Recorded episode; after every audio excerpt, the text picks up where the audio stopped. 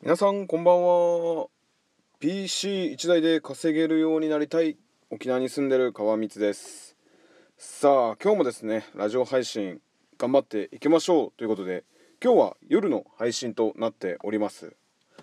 えーと今日はですねまあお仕事お休みででちょっとねあの自分よくバリカンで自分の髪を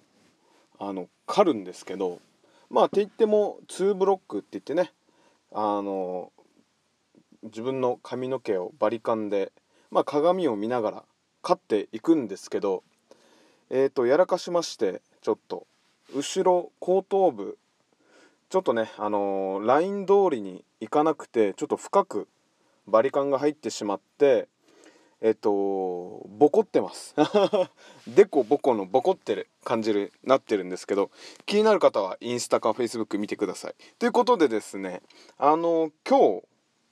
今日というか最近ちょっとねまあ砂箱小座にまあ毎日ほぼ毎日行ってはいるんですけどそこでちょっとねあの砂箱講座って、まあ、そういったねプログラミングも学べるしそういったワードプレスだったりそういった、まあ、パソコンを使ったそういったことも学べるんですけど本もですね結構品揃えが多くてですね最近はちょっとプロゲートとかそういうのを一旦お休みして本を今読んでおります。でまあ読んだ本がですねえーっと今日今日もね今さっき行って帰ってきたんですけど今日読んだ本が「メモの魔力」っていう本をまあ今日は読んできましたでその前にですねちょっとあのえー、と皆さん聞いたことあるかな？自分もそこにいる人に何かおすすめのやつ教えてって言ったらセレヌンディップの3人の王子たちペルシアのおとぎ話っていう本をねおすすめされてまあ実際読んでみたんですけどちょっとあのー、んなんていうのかな？ちょっと難しい本でですね何が難しいかっていうとねあの翻訳されていてまあ、なんていうのかな。ちょっとあの言葉がうまくつながってない感じなんですけどであのちょうどいいまとめサイトがあったのでちょっとそれでちょっとどういう本なのかっていうのを話していこうかなと思います。はい、セレニンセレセレンセレンディップですね。セレヌンじゃなくて。セレンディップの3人の王子から学ぶ幸をつかむ7つの教え。セレンディップとは何かとまず説明していきます。セレンディップの3人の王子という童話がありますがセレンディップとは現在のスリランカのことです。イギリスの政治家で小説家ホレス・ウォルポールが生み出した造語にセレンセレンディピティという言葉がありますがこれは聞いたことがある人もいるのではないでしょうか。難しいな言葉。この言葉の意味はふとした偶然がきっかけで思わぬ幸運を手にするという意味です。運命の人に巡り会いたいと願う人は多いと思いますが恋愛だけでなく仕事など日常生活の全てに言えることです。ではどのようにしたら幸運をつかむことができるでしょうか？7つの方法についてお話しします。セレンディピティについて理解を深める。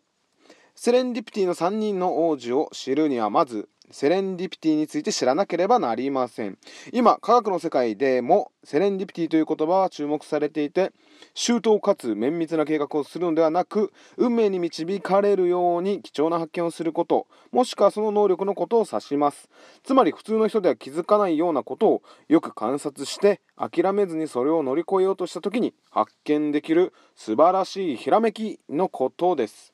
いいことがないうまくいかないと嘆く前にまずは目の前の問題に向き合い五感をフルに使って解決へと導いてください。セレンディップの3人の王子の謙虚さ。自分など国を治める王にふさわしくない。そんな能力はないという謙虚さをセレンディップの3人の王子は持っていました。これは日本人特有の奥ゆかしさにも通ずるものがあります。自信を持つことは大切ですが権や地位を、えー鼻にかけて放慢に振る舞うことは好まれる人格とは言えません。謙虚でいることは損に感じるかもしれませんがそうあることで関係は好転します。それにつけ込んで大柄な態度をとってくるような人は最初から相手にしなければいいのです。セレンディップの3人の王子の思いやり。セレンディップの3人の王子という童話は3人の王子が旅に出て、えー鍛錬するというおとぎ話です。故郷へ帰った後それぞれ別の国の王になったというお話ですが権力を持った人間ほど優しくなければいけません。なぜなら人のことを思いやれる人でないとこの人についていこうという気になりませんから。別の言い方をすれば信頼できる人であることが権威を持つ者の条件なのです。セレンディップ3人の王子の聡明さ。セレンディップの3人の王子はどんな問題も解決できる聡明さを持っています。読み方当たってんのかな。推理ドラマが流行していますがシャーロック・ホームズも驚くほど観察眼を持った3人の洞察力には、えー、感服します。ほんの些細なヒントを見逃さずそれらをつなぎ合わせて解決へと導くのです。それが裏目に出て誤解されてしまい囚われてしまうのですがほどなくして誤解は解けます。結果的にその聡明さが買われて人々の役に立つ仕事をするようになるのですと。セレンディップ3人の王子の敬意。セレンディップ3人の王者は父である王を尊敬し目上の兄に対する敬意を持っています。これは現代社会では欠落していると言えます。損得感情だけで行動する人や人の能力を素直に認められない人が多いのです。自分だけが得をしようという考えが常に頭の中にあり負けたくないというような過剰な心理は相手を陥れる陥れることさえ考えてしまうのです。セレンディップ3人の王子のチームワーク。日本にも3人よれば文殊の知恵ということわざがあります。平凡な人でも3人の知恵が集まれば解決することができるという意味です。王子たちも3人のチームワークによって解決できないことはないという評判が広まって旅先の国で3人の王子は活躍しました。自分の考えとは違うアイデアを得て思いもよらぬ成功を収めることもあります。あまり頑固にならず人の意見に耳を傾けてみましょう。セレンディップ3人の王子のリーダーシップ。セレンディップ3人の王子は3人で1人前ではなく一人一人が優秀だということです。尊敬する父である王に王位継承の話を持ちかけられてもまだまだ自分は未熟だという謙虚さを持ちながら実際には国を治めるほどの能力と統率力を持っていたのです。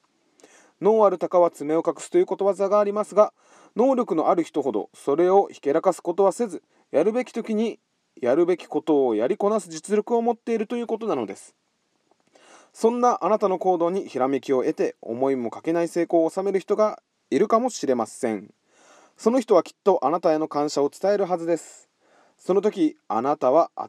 新しいひらめきを感じることでしょう。まとめセレンディピティとは